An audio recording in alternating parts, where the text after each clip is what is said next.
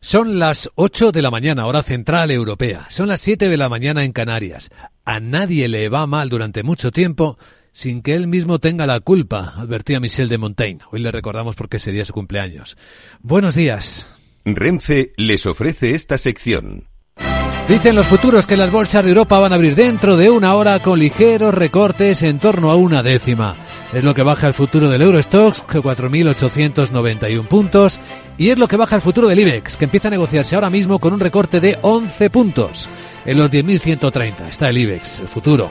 El futuro americano muy plano, una ligerísima caída de cuatro décimas mantiene al SP500 cerca de su máximo de todos los tiempos, en los 5.086 puntos, aunque hoy hay otro máximo histórico, el que faltaba, logrado en las últimas horas. Nos referimos al Bitcoin, que rebasó los 57.000 puntos y ahora está rozando los 57.200. No hay más tensiones visibles o que veamos a estas horas de la mañana con una volatilidad contenida con confianza alta en los mercados de todo el mundo y sin mayores tensiones estratégicas, porque enseguida resumimos las noticias. Algunas dudas que generaban las declaraciones de Emmanuel Macron, el presidente francés, han sido cortadas por Lozano, por los socios de la OTAN. Ahora lo vemos enseguida. También enseguida vamos a ocuparnos de intentar ver las intenciones del Gobierno de España al plantear una empresa pública que movilice hasta 20.000 millones de euros en el mercado o en las inversiones tecnológicas, estratégicas. Lo haremos en un instante en directo en Capital Radio con nuestro invitado capital. Nos va a acompañar a partir de las 8 y 10, 7 y 10 en Canarias, el profesor, además investigador especialista en esta materia, Julián Felipe eh, Jun, Juan Felipe Jung, que es profesor de economía de Comillas y CADE. Y tras él entraremos en la gran tertulia de la economía para hablar de todas estas historias de la mañana. Hoy con Fernando Zunzunegui, José Ignacio Gutiérrez y Camal Romero.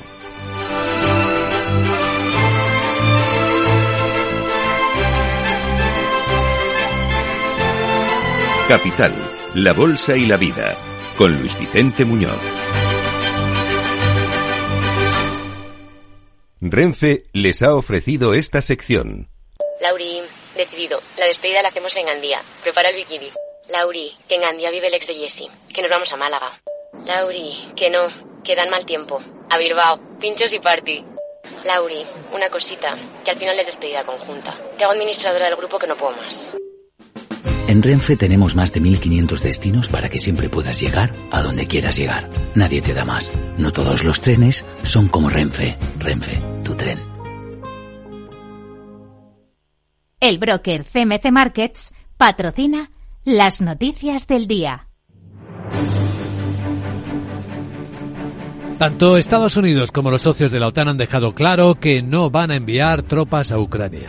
Después de que Francia insinuara esa posibilidad y de que el Kremlin advirtiera que cualquier medida de este tipo conduciría inevitablemente al conflicto entre Rusia y la Alianza Atlántica, las palabras de Macron se producían en un contexto de búsqueda de aumentar el apoyo a Kiev ante los avances rusos y la escasez de municiones. Alemania, Gran Bretaña, España, Polonia o Chequia son algunos de los que han descartado esa posibilidad de enviar tropas. El portavoz del Pentágono, el general Pat Ryder, también lo dejaba claro.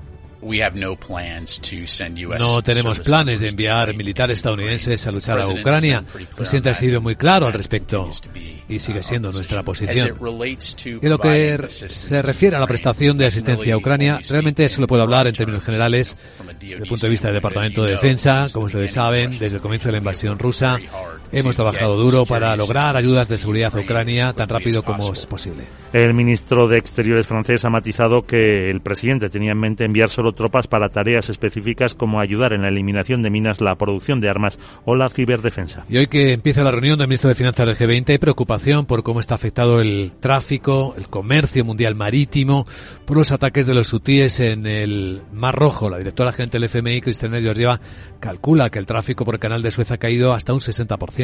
Él lo ha dicho en una entrevista a Reuters en Sao Paulo, en ese G20. Georgieva no descarta cuadruplicar además el programa de ayuda a Egipto hasta 12.000 millones de dólares para que pueda hacer frente también a la avalancha de refugiados que esperan y apunta al deterioro importante de la economía en Palestina. El impacto de esta guerra, en el epicentro de la guerra, es el más devastador. Como, como usted ha dicho, Gaza se ha contraído a solo el 20% de su economía. Cisjordania se ha reducido un 22% y seguirá contrayéndose dadas las condiciones. Israel está afectado especialmente en su mercado laboral. Aquí es donde está el mayor shock. El FMI recortó en enero su previsión de crecimiento del PIB de Oriente Medio y Norte de África a este año al 2,9%, medio punto menos que en octubre debido a este conflicto. en la agenda de hoy en Sao Paulo, los ministros de Finanzas del G20 van a hablar de cómo pagar la transición ecológica, de si deben tributar más las grandes fortunas y cómo seguir combatiendo la desigualdad. La cita también acuden a los gobernadores de los bancos eh, centrales. El ministro de Hacienda brasileño va a proponer establecer una tributación unificada para las grandes fortunas parecida a la que aprobó el año pasado en su país y la secretaria del Tesoro, Janet Yellen, pide trabajar en fórmulas legales para descongelar el valor de los activos rusos y financiar a Ucrania. El ministro de Finanzas ruso no va a comparecer en el G20, pero sí está allí en Sao Paulo para una reunión de los BRICS.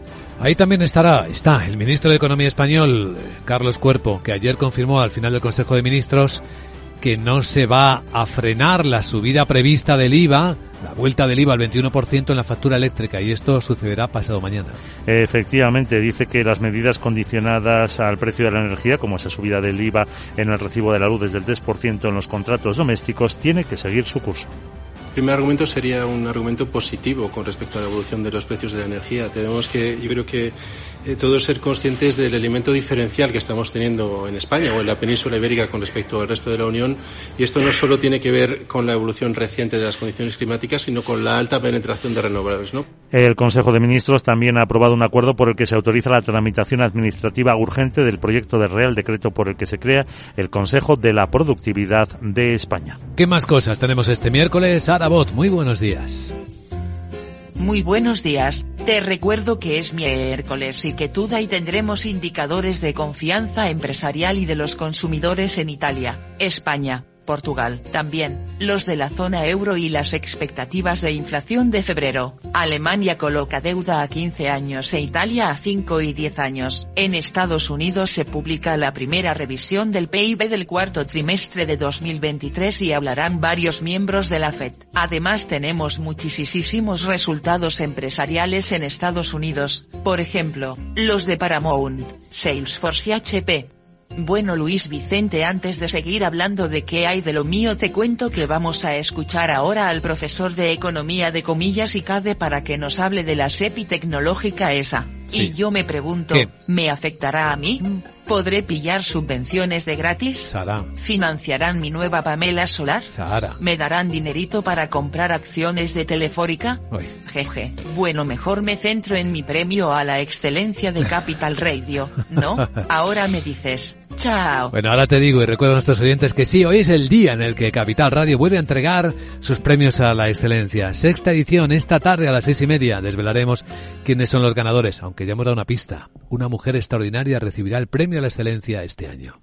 El broker CMC Markets ha patrocinado las noticias del día. Antes de saludar a nuestro invitado capital, un vistazo al tráfico en conexión con la DGT, Patricia Oregón. Buenos, eh, Patricia, no, perdón, Jaime Orejón. Buenos días, Jaime. Muy buenos días, ¿qué tal? A esta hora precaución en los accesos a Madrid, la 2 en Torrejón, a 4 Pinto, a 5 Alcorcón, la 6 en Majadahonda tienen, y también en Barcelona los accesos a 2 Pallella y San Joan de Espí, en Valencia la P7 en Paterna en dirección Barcelona, en Murcia a 7 Espinardo en ambas direcciones. Por nieve, mucha precaución porque son 44 carreteras afectadas de la red viaria principal transitable, pero con mucha precaución en León, la A6 en Vega de Valcarce y la en Lugo, la A6 en Asnogais. Además, también precaución por estas movilizaciones agrícolas que hasta ahora obliga el corte en Huesca de la 2 en Torrente de Cinca.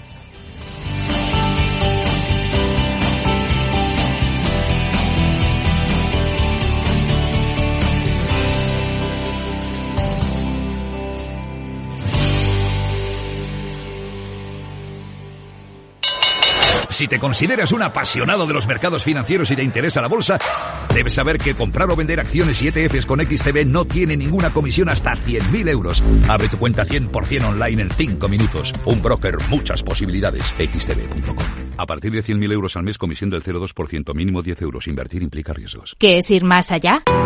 Con Arval podrás llegar donde te propongas de la forma más sostenible y desplazarte como y cuando necesites con una oferta de renting sostenible, segura y conectada. Y preocuparte solo de conducir porque nosotros nos ocupamos del resto. Arval, la transición energética arranca aquí. Más información en arval.es.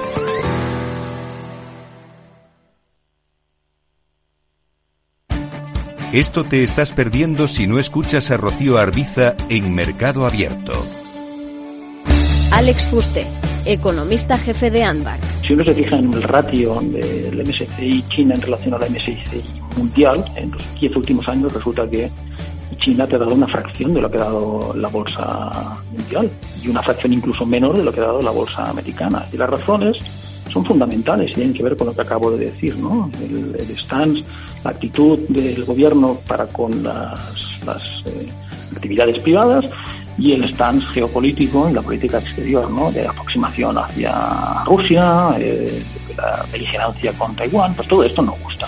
Y al final lo que tenemos es una salida de flujos, no solo del hot money, el dinero inversor, no solo del hot money extranjero, sino del hot money, dinero inversor local, doméstico, porque están comprando agresivamente ETFs de, mercados exteriores. Mercado Abierto con Rocío Arbiza.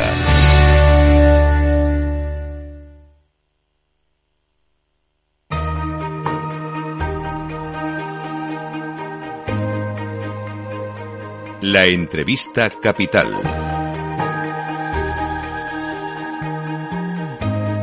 Luis Vicente Muñoz. Vamos a darle una vuelta de profundidad a este anuncio que ha hecho el ministro de Transición Digital del Gobierno de España de poner en marcha un nuevo vehículo, una nueva empresa pública para movilizar inversión en el sector tecnológico, hasta 20.000 millones. Dijo que ahí le cuadraría también incluir probablemente la compra de hasta el 10% de Telefónica anunciada por el Consejo de Ministros, que iba a realizarse a través de la SEPI. Será una SEPI tecnológica ¿Qué será exactamente este SET, que es como se llama el vehículo, Sociedad Española para la Transformación Tecnológica? Nos acompaña Juan Felipe Jung, es profesor de Economía de Comillas y CADE. Profesor, ¿qué tal? Muy buenos días. Muy buenos días, muchas gracias por la invitación.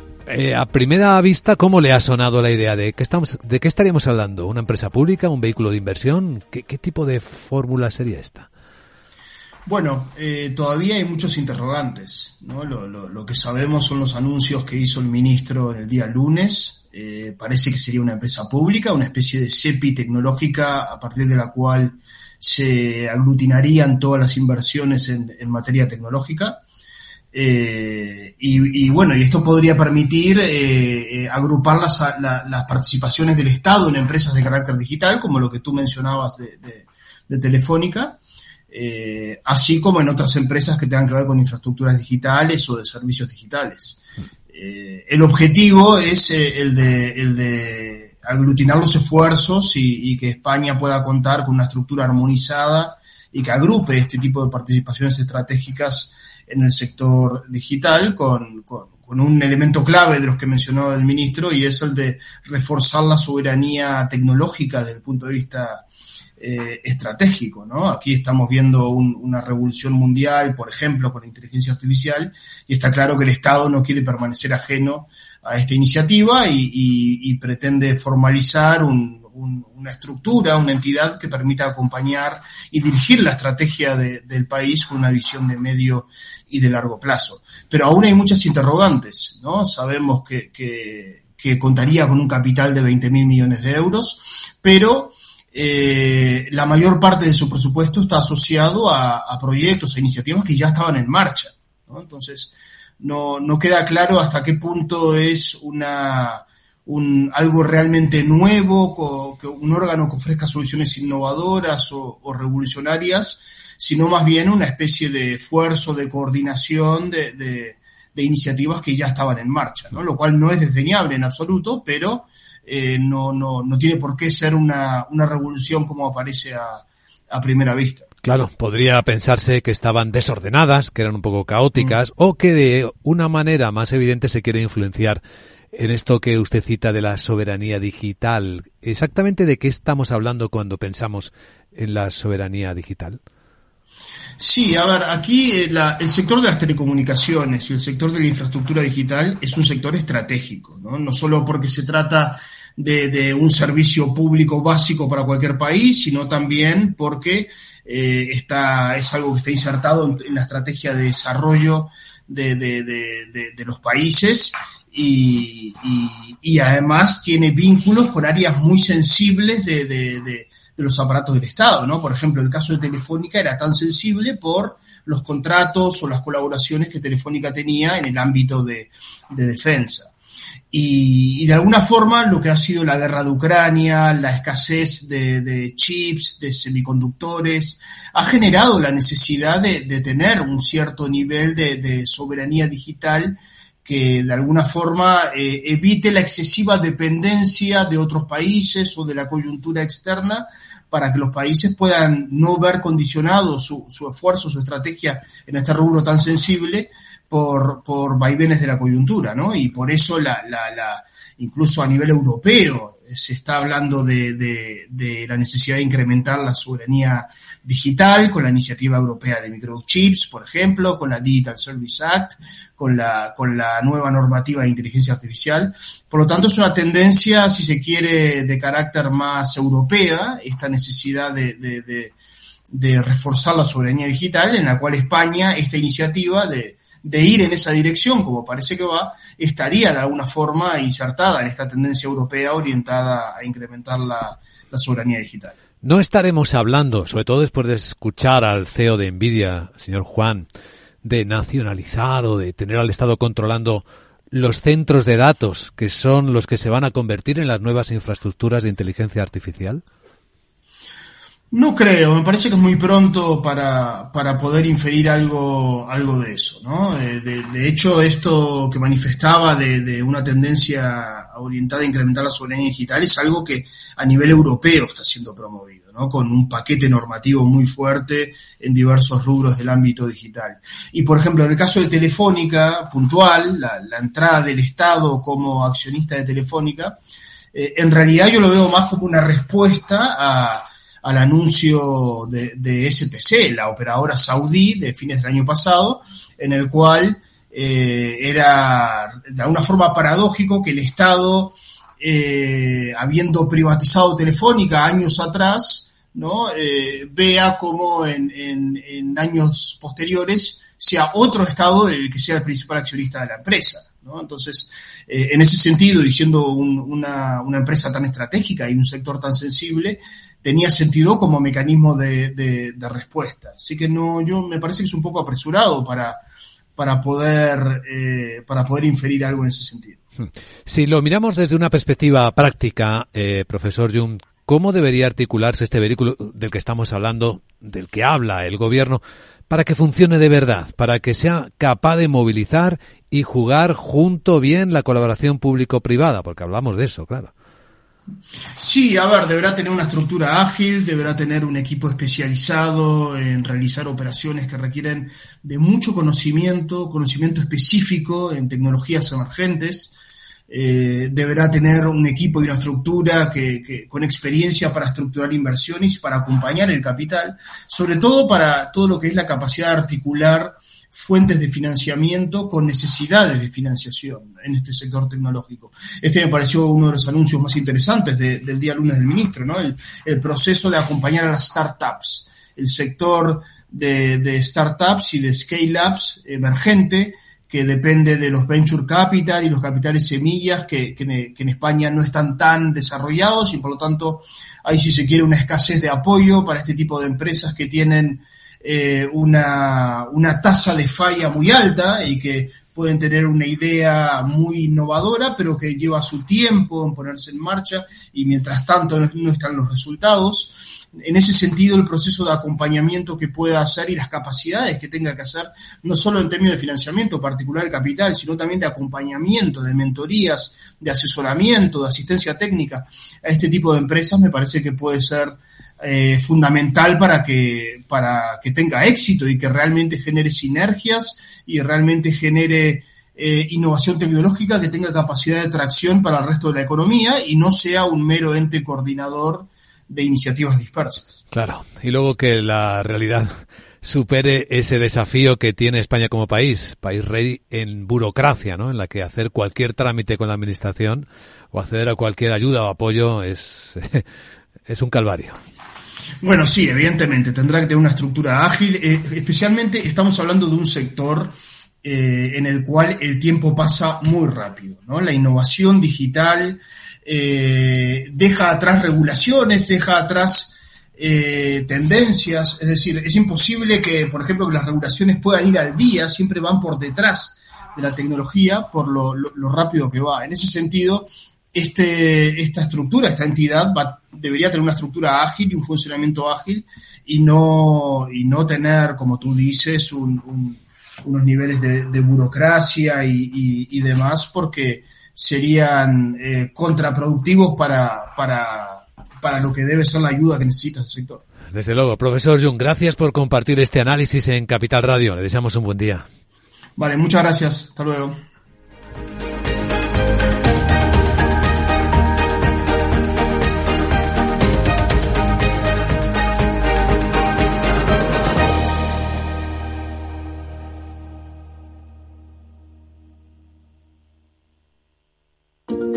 ¿Sabías que las empresas con mayor diversidad suelen tener mejores resultados financieros? La estrategia Global Diversity Engagement de Nordea invierte en compañías líderes en diversidad y colabora con las que van por el mismo camino. Porque la diversidad importa, también en lo financiero. Descubre más en nordea.es. Mario, que eso de que no te da tiempo a pillar el tren. No te preocupes, que lo he mirado y hay un tren cada hora. Así que nada, salsero, duchita fría, cafetito para la resaca y ya te estás viniendo que está tu ahijao y toda su clase esperándote. Niños, saluda al Tito. ¡Tito! En Renfe tenemos la mayor frecuencia de trenes de este país. Nadie te da más. No todos los trenes son como Renfe. Renfe, tu tren.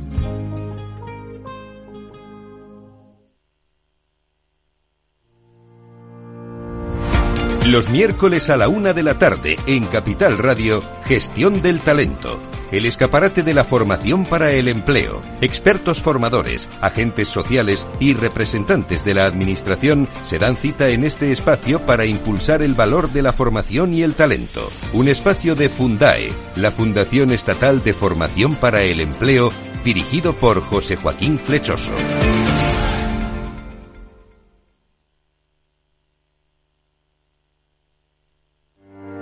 Descubre el lado más verde de la economía y las empresas en una nueva newsletter de Capital Radio. Todas las claves de la semana sobre ESG en un mismo sitio. Suscríbete en capitalradio.es a claves ESG y recibe los contenidos del lado más sostenible de las empresas.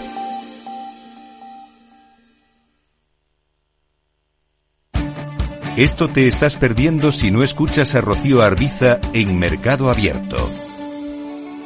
David Galán, responsable de renta variable de Bolsa General. Pero ya hace mucho tiempo que intento ir a lo fácil, ¿no? Y además me va mucho mejor así, que es intentar ir a lo más fuerte y buscando un buen punto de entrada. Me gusta, por ejemplo, comprar valores de altísima calidad en soportes tras caídas, ¿no? Aprovecho momentos de pánico, de miedo, por ejemplo, compré Alphabet en, en marzo de 2020, no siempre sale así de bien, también compré Alibaba en la última vez y perdí dinero. Entonces, la clave es en tener esperanza matemática positiva y comprando valores débiles que pasan por problemas, que hacen ampliaciones de capital, mm, el resultado no va a ser bueno normalmente. Mercado Abierto con Rocío Arbiza.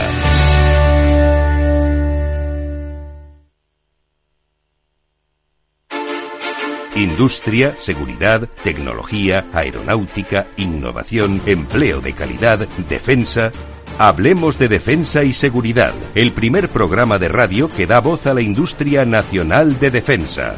Los miércoles a partir de las tres y media de la tarde, hablemos de Defensa y Seguridad con Laura Blanco, de la mano de IDS.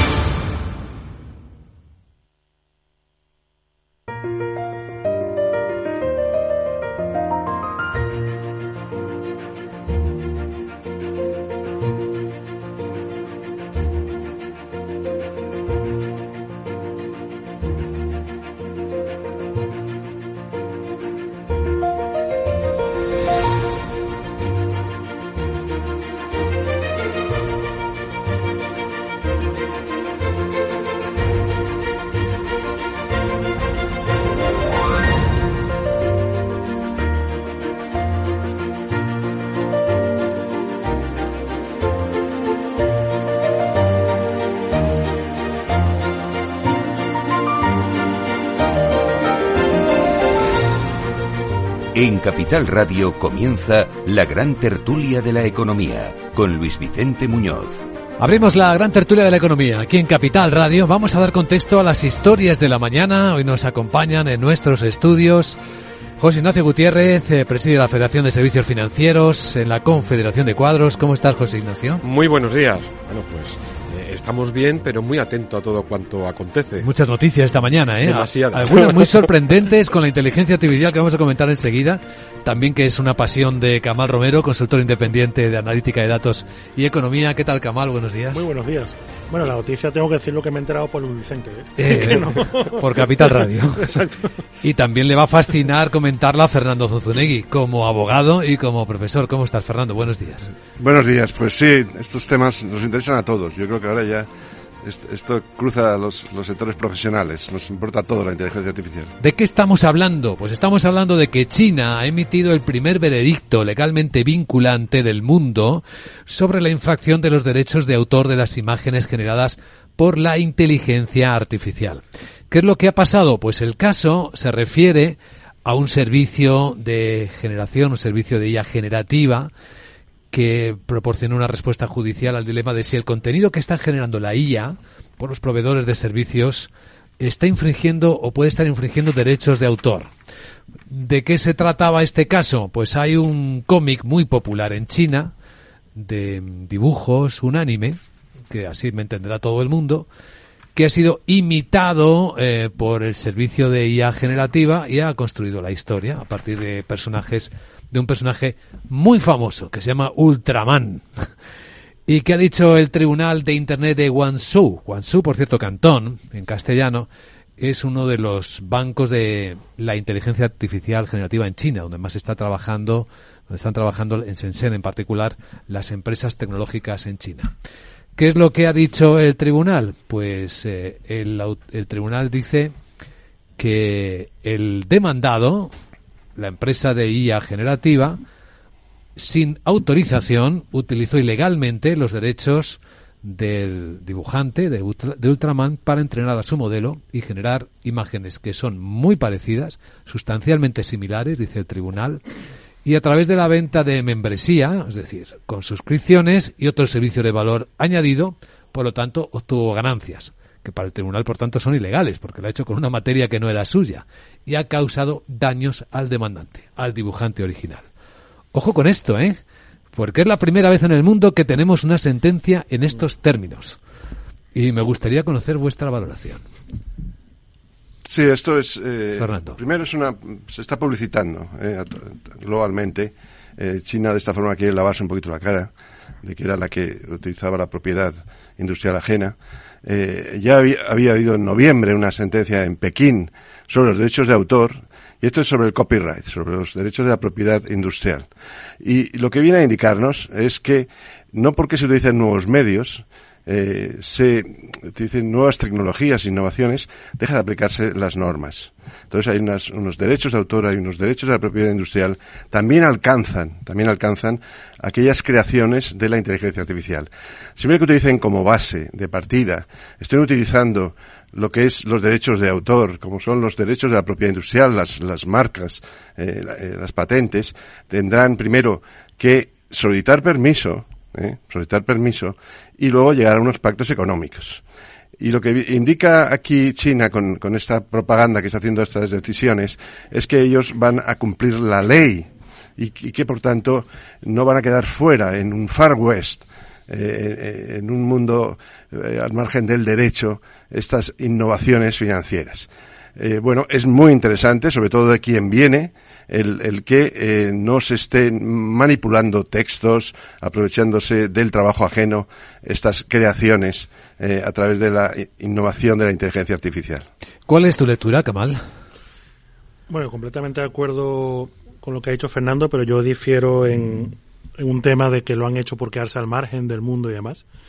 Yo creo que lo han hecho un poco porque, eh, y esto lo he visto en varias notas, porque un poco ellos también necesitan controlar la inteligencia artificial como parte de su política de censura. Si la inteligencia artificial permite no únicamente bueno crear imágenes violando derechos de autor o crear texto e incluso música violando derechos de autor, sino que también implica crear cosas que vayan en contra del ideario del aparato chino.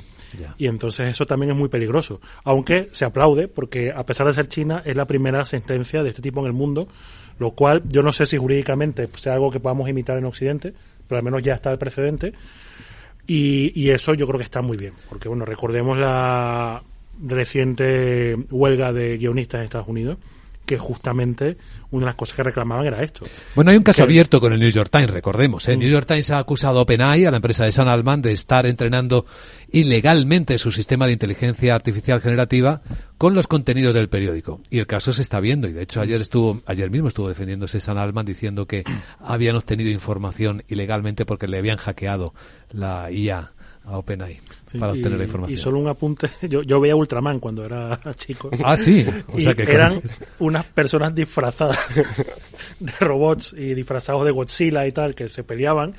Y pensar que hoy día eso se hace con inteligencia artificial era algo que eh, yo lo veía cuando era pequeño, pero esto creo que es de los 70, 60, la original. Y pensar que ahora se puede generar eso con ordenador parece una tontería, pero para lo que lo hemos visto nos parece un avance gigantesco.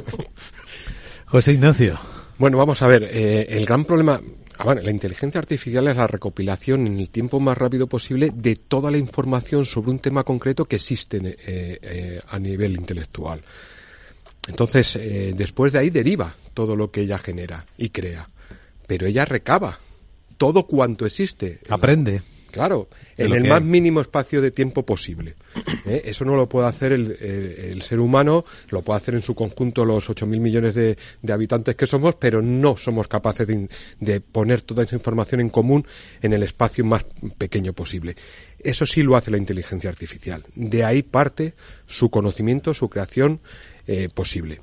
Eso tiene riesgos muy importantes no solamente para los doctores, sino para la seguridad de los países, como muy bien dice Kamal, y para la seguridad de todo el conocimiento intelectual. O sea, por eso hay que ponerle unos límites jurídicos. Lo que ocurre que el desarrollo tecnológico eh, es muy difícil de ponerle esos límites jurídicos y dónde establecer eh, la capacidad de operar propiamente dicho a un sistema de este tipo y los beneficios que adquieren quien está gestionando en un determinado momento. Aquí hay un problema básico de seguridad y yo comparto eso que las alertas más importantes que han surgido son en materia de seguridad. Seguridad tanto a las personas como a los estados, como a las empresas. ¿eh? Ese es el riesgo principal. Eh, a mí me sorprende que sea China la primera que establezca una sentencia. En es una sorpresa, claro. A mí me dicen que esto surge en los Estados Unidos y, vamos, a mí me parecería lo lógico y normal.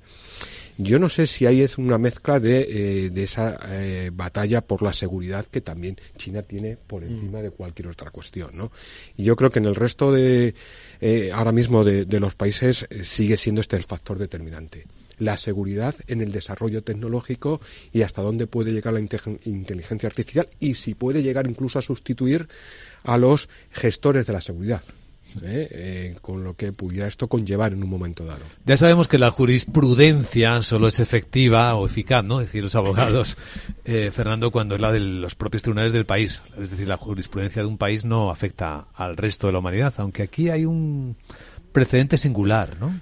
bueno, vamos a ver, todas las, las grandes compañías de inteligencia artificial están muy alertas y comentando esta, esta, sentencia porque orienta, orienta las decisiones, puede tener efectos extraterritoriales. Estamos en un mundo transfronterizo, el acceso a esta, esta web que, permitía crear con inteligencia artificial generativa a partir de, los modelos de los años 70, pues ya eh, creaciones propias de, los usuarios a, a, medida, pues tiene, tiene un impacto global. De hecho, así lo está publicitando todos los medios chinos y se está recogiendo el occidente y estamos en este programa hablando de ello. Y luego, desde luego tiene un impacto. Eh, normalmente es territorial la, aplicación, pero estas empresas eh, chinas eh, operan en, toda Asia y en todo el mundo, luego ya está afectando a fuera del territorio chino. Pues mucha atención. Este es un hecho relevante sobre el que hemos empezado hoy nuestra gran tertulia de la economía. Hoy que además, por cierto, en la entrega de los premios a la excelencia de Capital Radio que vamos a realizar esta tarde, pues también vamos a plantear a los invitados, entre quienes espero que estéis disfrutando, ese diálogo difícil de los seres humanos con la inteligencia artificial, ponernos ante, ante el espejo, a ver qué nos vamos a encontrar ahí, entre las sorpresas que tenemos esta tarde preparadas. Seguimos en un instante en la gran tertulia de la economía.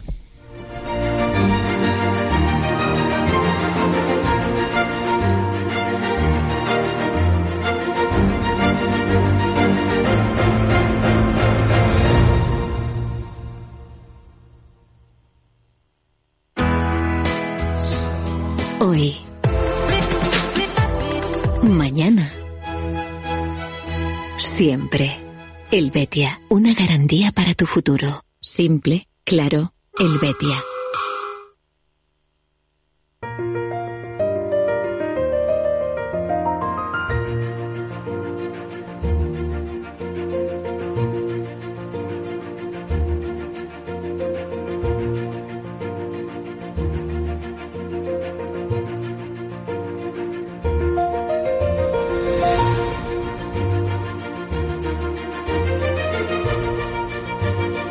Gran tertulia de la economía, solo en Capital Radio.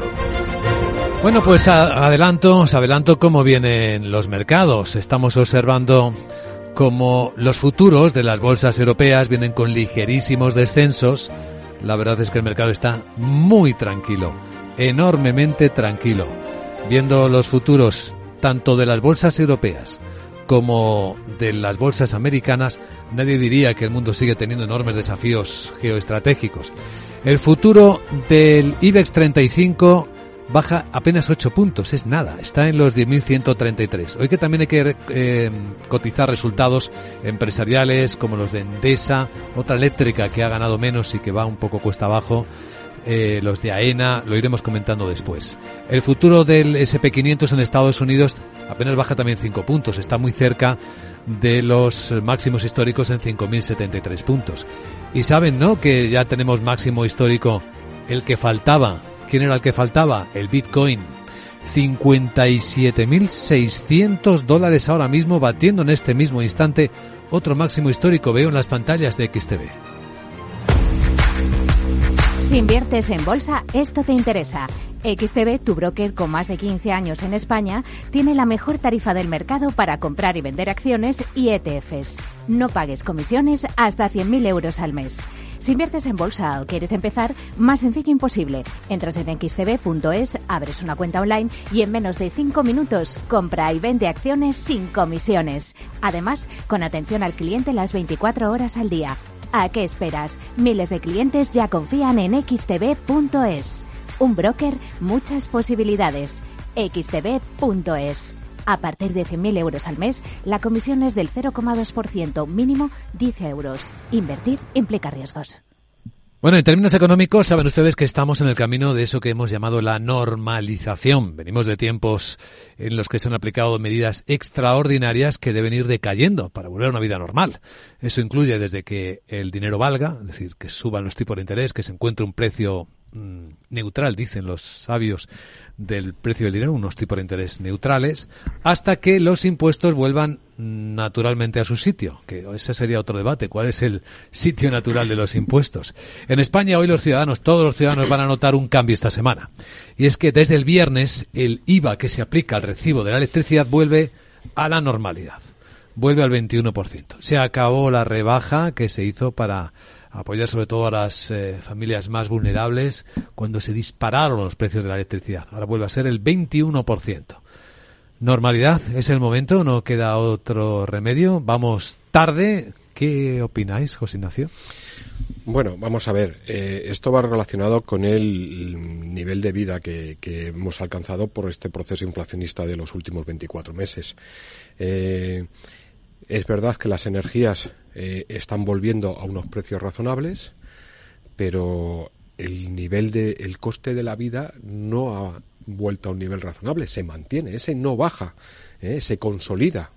Entonces, volver, yo creo que mm, vuelve el IVA, pero no porque quiera el Estado ni el conjunto de la sociedad, sino porque te obligan los estamentos europeos. También. Porque hay que retirar todas esas ayudas, porque así te lo exigen para un control también eh, del gasto público. Entonces no es otra la cuestión. Yo creo que el Estado español no hubiera tomado esa decisión por ese concepto de consolidación del coste de la vida. Es decir, eh, España es el país posiblemente con más pérdidas de capacidad de renta en la sociedad española derivada de este proceso inflacionista dentro del, conjunto euro. Entonces, eh, eso va a generar mm, más problemas en el conjunto de la sociedad. Entonces, esto es una obligación que tenemos que realizar, no es una decisión voluntaria. Mm, ¿Va a suponer en este momento un efecto importante? Todo va a derivar de eh, cómo evoluciona el coste energético porque es verdad que estamos en una senda bajista muy importante, pero tampoco está garantizado que esa senda se permanezca eh, incluso en el corto espacio, de tiempo, ¿eh? porque las tensiones geopolíticas que originaron esta crisis siguen estando ahí. no se han resuelto. Es cierto que en España es más doloroso. Veíamos esta semana también el índice de pobreza, cómo había aumentado, mm. cómo estamos no convergiendo, sino en dirección contraria, en proceso de desconvergencia con Europea, con la cuarta mayor tasa de pobreza de la Unión Europea. Es decir, España es un país que se está empobreciendo, que las políticas sociales aplicadas, eh, no voy a decir si es el efecto directo o no, pero lo que tenemos delante es que se ha empobrecido más el país, Kamal. Sí, yo respecto a este tema, creo que ya lo he mencionado en alguna otra oportunidad, aquí no se ha engañado a nadie, las medidas eran temporales y se están retirando con un poco de retardo. Incluso. Eh, sí. Y una medida que, como bien decía José Ignacio, pues sí, era algo cuyo objetivo era paliar el efecto del incremento de los precios sobre, sobre los presupuestos familiares. Y bueno, y está muy bien. Eh, no obstante, una medida temporal no solo se nos exige, sino que yo creo que también el gobierno cuando ve las cuentas, porque hay que recordar que una reducción del IVA tiene un coste fiscal. Yo ya podemos discutir el tamaño o no, pero bueno, tiene un coste fiscal. Y supongamos un escenario que no sé si está sobre la mesa, en el cual decimos, bueno, dejamos el balance fiscal igual, es decir, hacemos una, lo que llaman una reforma neutral, aunque reforma quizás no sea la palabra adecuada, y si queremos seguir eh, incurriendo en este sacrificio en términos de ingresos fiscales o, o del efecto sobre la balanza fiscal, pues bueno, retiramos el, la reducción del IVA y podemos otorgar un subsidio focalizado a familias que estén en condiciones eh, vulnerables en lo que respecta a, su, a sus ingresos. Si deseamos que ese sea el, el, este, el, el objetivo, ¿no? Con una, una reforma fiscal neutra. Yo no creo que sea así. Y como bien comenta Luis Vicente, apareció la encuesta de condiciones de vida. La verdad que los resultados yo creo que son bastante peores de lo que pensábamos. Y hay que recordar que la inflación es un problema, no quiero llamarlo coyuntural, porque luego entramos en este debate de permanente, transitorio, etcétera. Que hace mucho daño. No, pero obviamente la inflación es un problema, pero aquí el, los ingresos laborales en España con el mercado de trabajo que tenemos es un problema también muy grave. Entonces nosotros podemos, incluso aún teniendo inflaciones bajas, esta estadística estaba allí, o sea, esta estadística no es nueva. Y yo creo que las condiciones del mercado de trabajo, en el cual los ingresos son muy volátiles, en el cual es muy difícil incorporarse al, mercado de trabajo, en el cual una vez que te incorporas los salarios son muy bajos, eso también juega un rol. Entonces yo completamente de acuerdo con, primero, combatir la inflación, obviamente, segundo, compensar a las familias que más vulnerables estén, yo he escrito un artículo recientemente en el cual también digo que la respuesta política del Banco Central Europeo también tiene consecuencias distributivas que afectan más a la clase media joven y no tanto así a, los de mayores ingresos. Pero yo creo que si hablamos de ingresos, aquí el problema está en otro lado y, y hay que atacarlo. Fernando. Sí, vamos a ver, yo creo que tenemos que quitarnos la venda, porque no por mil veces repetir algo somos el gobierno más social de la historia, eh, no se cambian los hechos. Los hechos es, que con este gobierno se ha incrementado la pobreza, la pobreza de las familias y la pobreza energética. Y entonces esta medida, esta medida del IVA, hay que repensarla por razones sociales y por razones políticas, por razones sociales, porque no se eh, eh, dan el acceso a un bien básico como la electricidad a las familias. Y a las más vulnerables, bueno, eso de las más vulnerables se debería quitar toda la burocracia. Las compañías eléctricas deberían automáticamente, automáticamente, por unos ratios objetivos, dar unas condiciones de acceso a la electricidad eh, básica, eh, porque es algo necesario. No puede ser que en invierno, con temperaturas bajísimas, haya familias que no pueden encender en, ningún medio para calentarse. Y por razones políticas. Razones políticas. Hemos quitado las calderas, la energía limpia, la electricidad, los coches eléctricos. Vamos a incentivarlo. ¿eh? Luego el IVA reducido para la energía de las economías domésticas eh, está justificado socialmente y también si queremos ir hacia una economía sostenible. Pues este es un tema central importante en España. Y del resto del mundo de temas, temas geoeconómicos, bueno, quizás el tema más relevante, José Ignacio, es cómo han salido en tromba todos los socios de la OTAN, Estados Unidos a la cabeza, diciendo que esa reflexión de Emmanuel Macron, el presidente francés, de que habían estado incluso hablando de enviar tropas europeas a Ucrania, que no, que ni hablar, que en ningún momento. Eh, Francia está matizando que, bueno, en algún momento comentaron que hablaban de apoyo logístico, así como un poco a, las fuerzas ucranianas, pero de estar sobre el terreno que no, de ninguna manera. ¿eh? no sé si recordáis cómo empezó toda la ayuda a Ucrania de material. Inicialmente hubo países que dijeron que bajo ningún concepto desde el principio. Vamos a ver. El tema eh, de la guerra de Ucrania es eh, el, afán expansionista del actual poder ruso. Eh, la situación ahora mismo es que Europa desde hace aproximadamente un año es consciente de que tiene que rearmarse tiene que rellenar sus arsenales. y eso está generando que si ahora mismo Europa se rearma, es muy difícil poder mantener un nivel de suministros constante a Ucrania. Eh, la situación ahora mismo es muy compleja en Ucrania. La situación política estadounidense está eh, dificultando el apoyo principal que supone armamentísticamente eh, Estados Unidos y Europa tiene que suplir, pero Europa no tiene una industria de defensa desarrollada para, primero, rearmar a Europa, porque hay un riesgo real de conflicto a corto plazo con Rusia y segundo eh, seguir sosteniendo unas fuerzas armadas ucranianas en un conflicto de altísima intensidad. Eh, ¿Qué ocurre? Pues que en, toda estrategia hay, yo creo, globos sondas. Y yo creo que ayer lo que hizo Macron es sondear la reacción eh, rusa. ¿Eh? Y Rusia, desde el primer momento, recordar cómo amenazó a Europa con, las armas nucleares, se incorporaba a Finlandia y a Suecia a la OTAN. Suecia y Finlandia hoy son miembros de la OTAN y Rusia no ha actuado. Eh, ¿Qué está haciendo Macron o qué ha hecho? Pues posiblemente un reparto de papeles. Es decir, yo, yo digo lo que hay que decir, vemos la reacción rusa ¿eh? y después cada uno ponéis vuestro papel encima de la mesa pero en el fondo yo creo que la OTAN sí está elaborando algo que al principio eh, también se, se, estudió, que eran los pasillos eh, de ayuda humanitaria que podían llegar hasta 50 kilómetros dentro del territorio ucraniano, ucraniano para poder sacar a la población ucraniana que huía.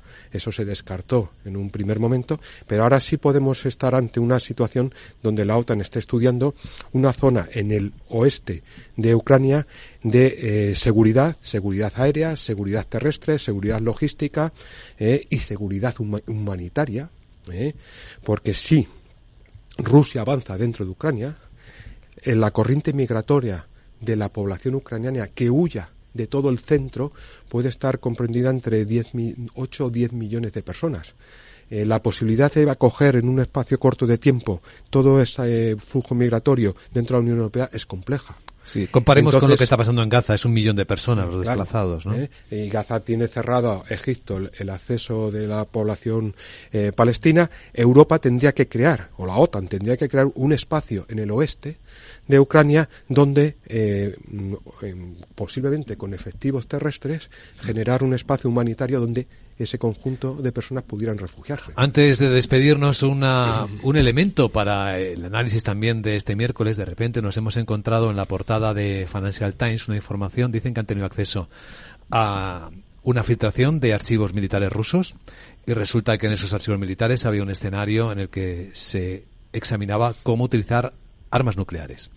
Y en ese escenario ruso, pues también se escenificaba cómo se defendería Rusia de una invasión China, de China, procedente de China. Veo que sonreís, pero bueno, es lo que aparece en, el diario. El análisis este estratégico lo hacen todos los países. ¿eh? España tiene análisis estratégico de conflictos con países del sur que no es que sean muy probables ¿eh? y está también establecida la estrategia de defensa. ¿eh? O sea, los análisis estratégicos existen de todos hacia todos. Bueno, pues nos vamos marchando. La gran tertulia de la economía. Hoy nos han acompañado Camal Romero, Fernando Zunzunegui y José Ignacio Gutiérrez. Gracias por compartir análisis que vaya el día lo mejor posible. Feliz día y felices premios de la excelencia. Eh, por la tarde nos vemos. DEPAM, 150 años de consistencia en gestión de fondos de inversión y mandatos. Optimiza tu cartera con nuestras áreas de especialización en renta fija, renta variable, inmobiliario cotizado y ahora también oportunidades de impacto. Consulta depaminvestments.com y a tu asesor financiero. DEPAM, confianza, conocimiento. El 28 de febrero celebramos la sexta edición de los premios Capital Radio para reconocer el talento, la excelencia y la generación de valor de profesionales y empresas. Conoce a los protagonistas, las entidades y las empresas que con sus negocios aportan valor a la sociedad. Sigue la gala y comparte el hashtag que encontrarás en nuestras redes sociales. Recuerda, el 28 de febrero, Premios Capital Radio a la Excelencia. Con